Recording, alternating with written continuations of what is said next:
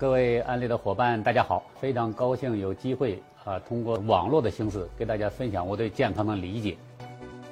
石法武博士毕业于军事医学科学院，曾任职于解放军总医院，从事造血干细胞研究、癌细胞周期阻断研究，现为中国老年大健康智库专家，中国老年保健医学研究会自然疗法分会副会长兼秘书长。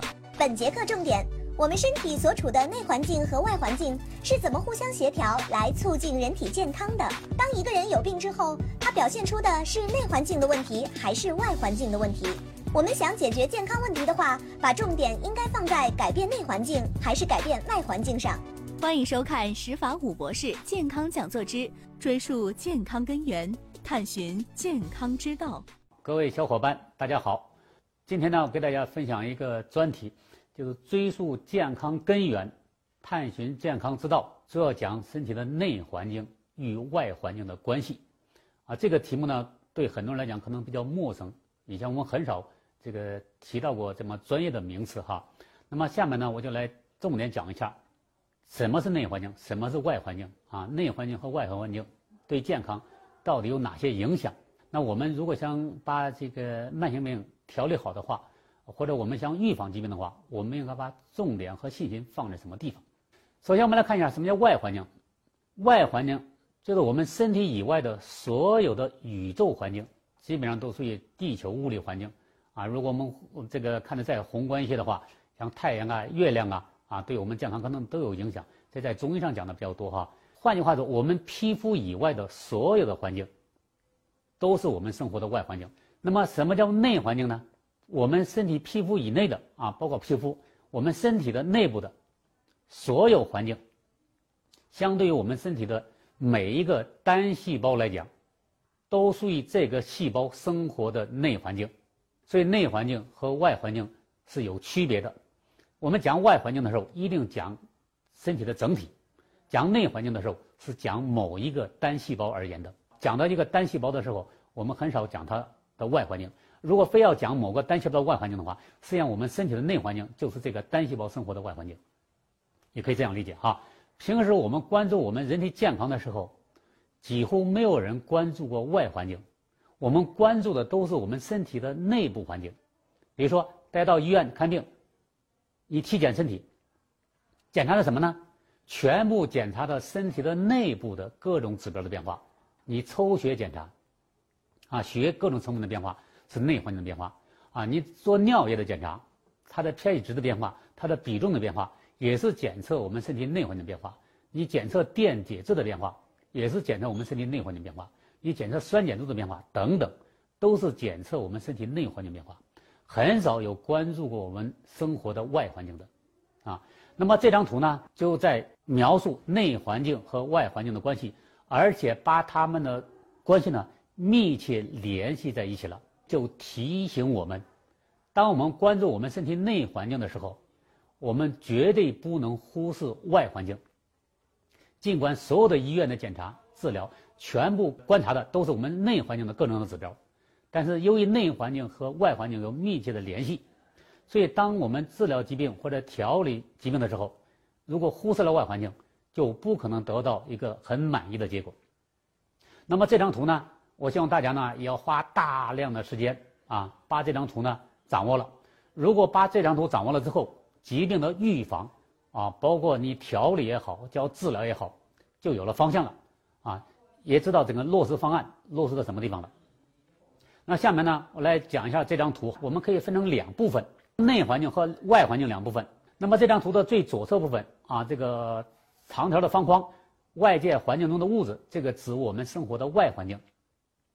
右面呢有一个绿色的虚线框起来那个部分，就是我们身体的内部。对于我们身体的某个单细胞来讲，就是单细胞生活的内环境。中间呢以什么连接呢？以箭头连接。大家看这张示意图上哈，有四个箭头啊，是绿色的。那首先呢，大家要先关注一下这个箭头的方向。大家发现这个箭头呢，有的是单向箭头，有的是双向箭头。单向箭头意味着什么呢？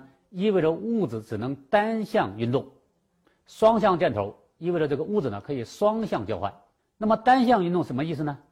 比如说外界环境中的物质，啊，有个箭头，最上面那个箭头像营养物质，通过消化系统进入到内环境去。也就是说，营养物质全部都是外环境进入到我们内环境。换句话说，我们人类生存所需要的所有的营养物质都是外环境支持和供应的，而且是单向供应。那么，我们身体利用大自然外环境供应的营养物质维持生命活动。会产生大量的代谢废物，代谢废物到哪去了呢？我们看最下面这个箭头，通过皮肤，通过泌尿系统，又排到外环境就去了。营养物质从外环境输入到人体去，人体代谢之后产生的废物再排到环境中去。这两个都是单向运动啊，方向刚好相反。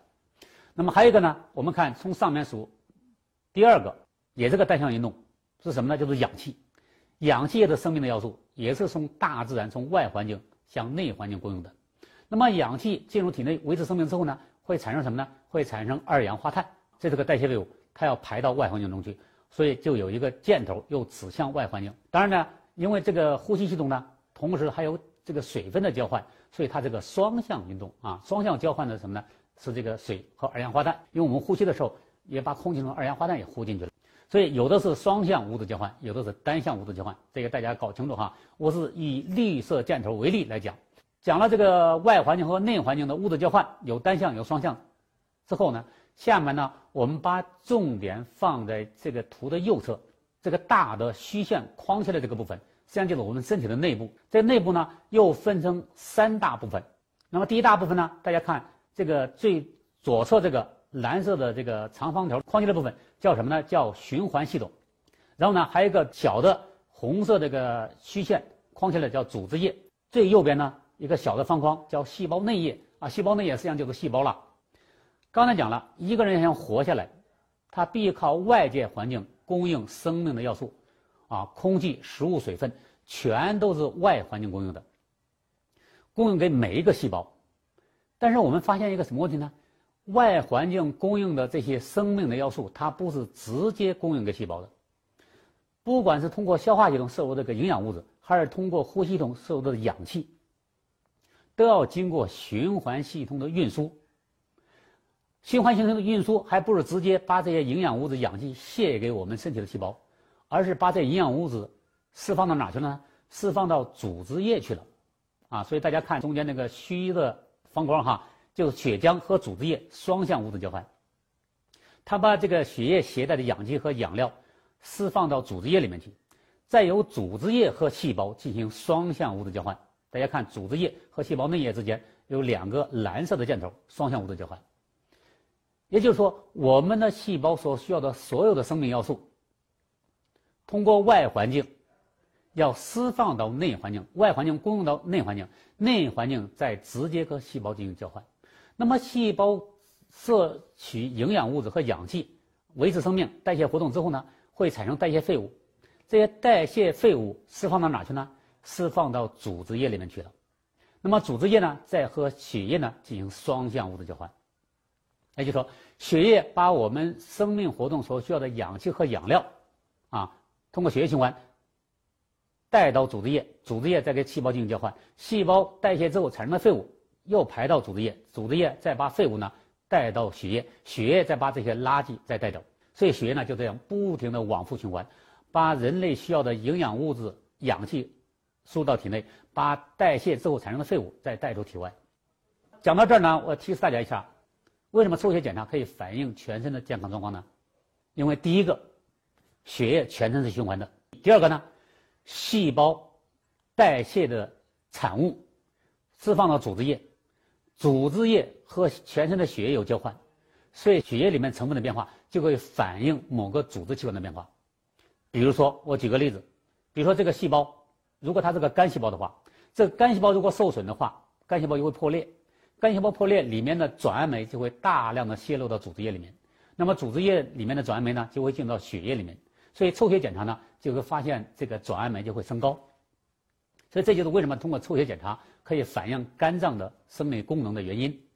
那么，如果最右边这个细胞，如果它是一个肿瘤细胞呢？大家知道，肿瘤细胞会分泌一些肿瘤标志物，只有肿瘤细胞才有的，正常细胞没有。那么，这个肿瘤标志物呢，就有可能从细胞里面呢释放到组织液里面，再从组织液呢进入到血液循环去。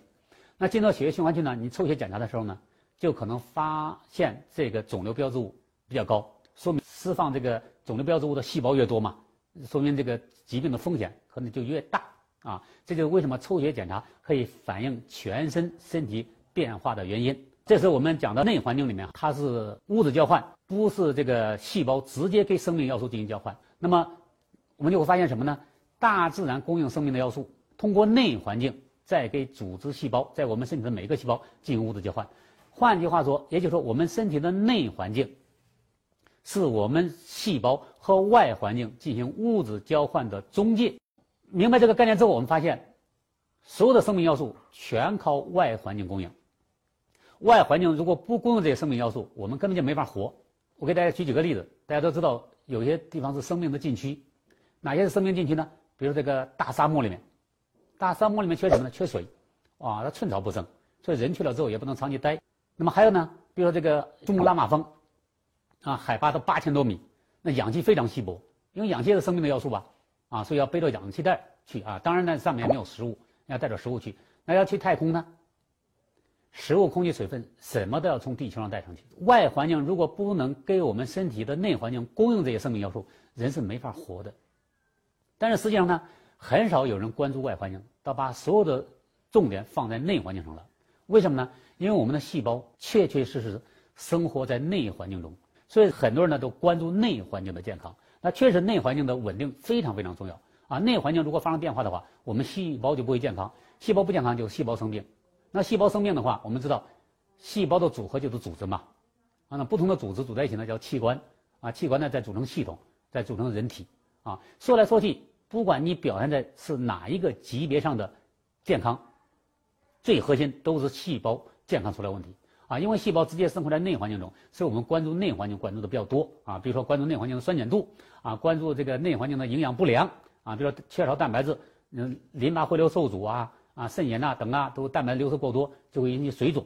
所以我们关注内环境比较多，是因为我们身体的细胞它扎扎实实的直接和内环境相接触。所以我们感受不到外环境对我们细胞健康的影响。实际上，我们生命的所有的要素都是外环境供应的。当我们感受到内环境发生紊乱的时候，那我们就要找内环境为什么会发生紊乱，就是因为外环境的供应出了问题。我说的外环境的供应出了问题，不是大自然出了问题，啊，大自然就供应那么多东西，大自然给我们供应东西有各种各样的选择。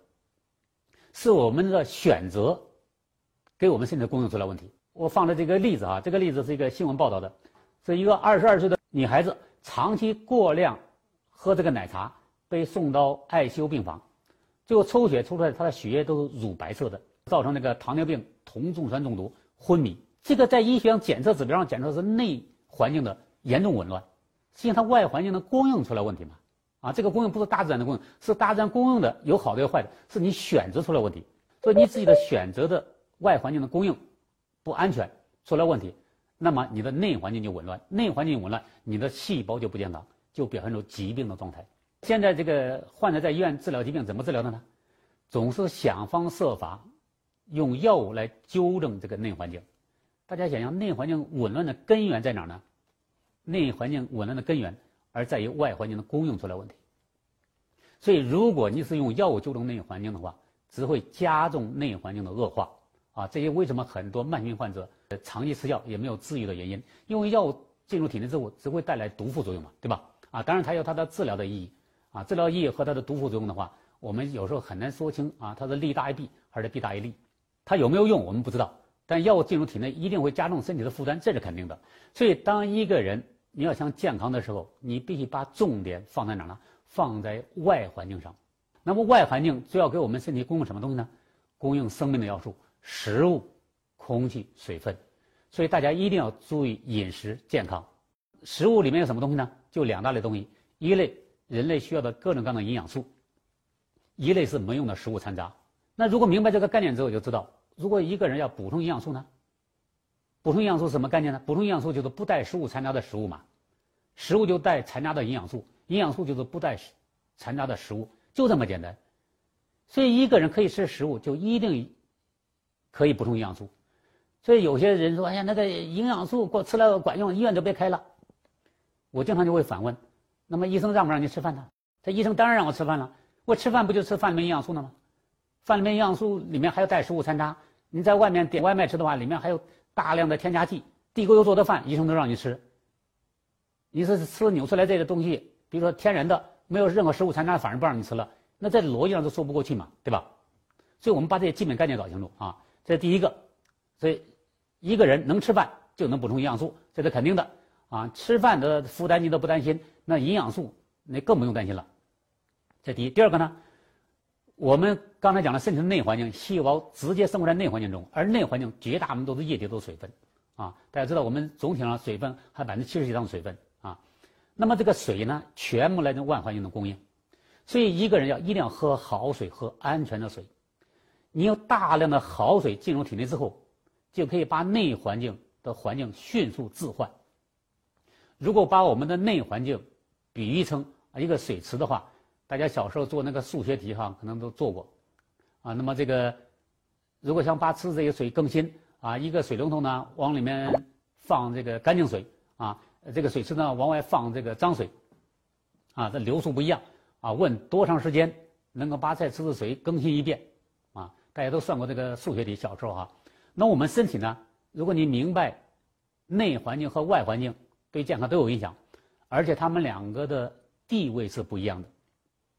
所谓的地位不一样，表面上看起来细胞直接生活在内环境之中，但是实际上内环境是被外环境所制约的，也就是说外环境是主动的，啊，外环境是决定的内环境，所以我们就应该把信心和措施都放在改善外环境上。我说的改变外环境上，改善外环境上，不是让大家改善宇宙环境，而是改善外环境的物质供应上，结合自己的实际情况啊。那么经过这样的过程呢，就把我们身体的内环境呢，可以迅速的置换。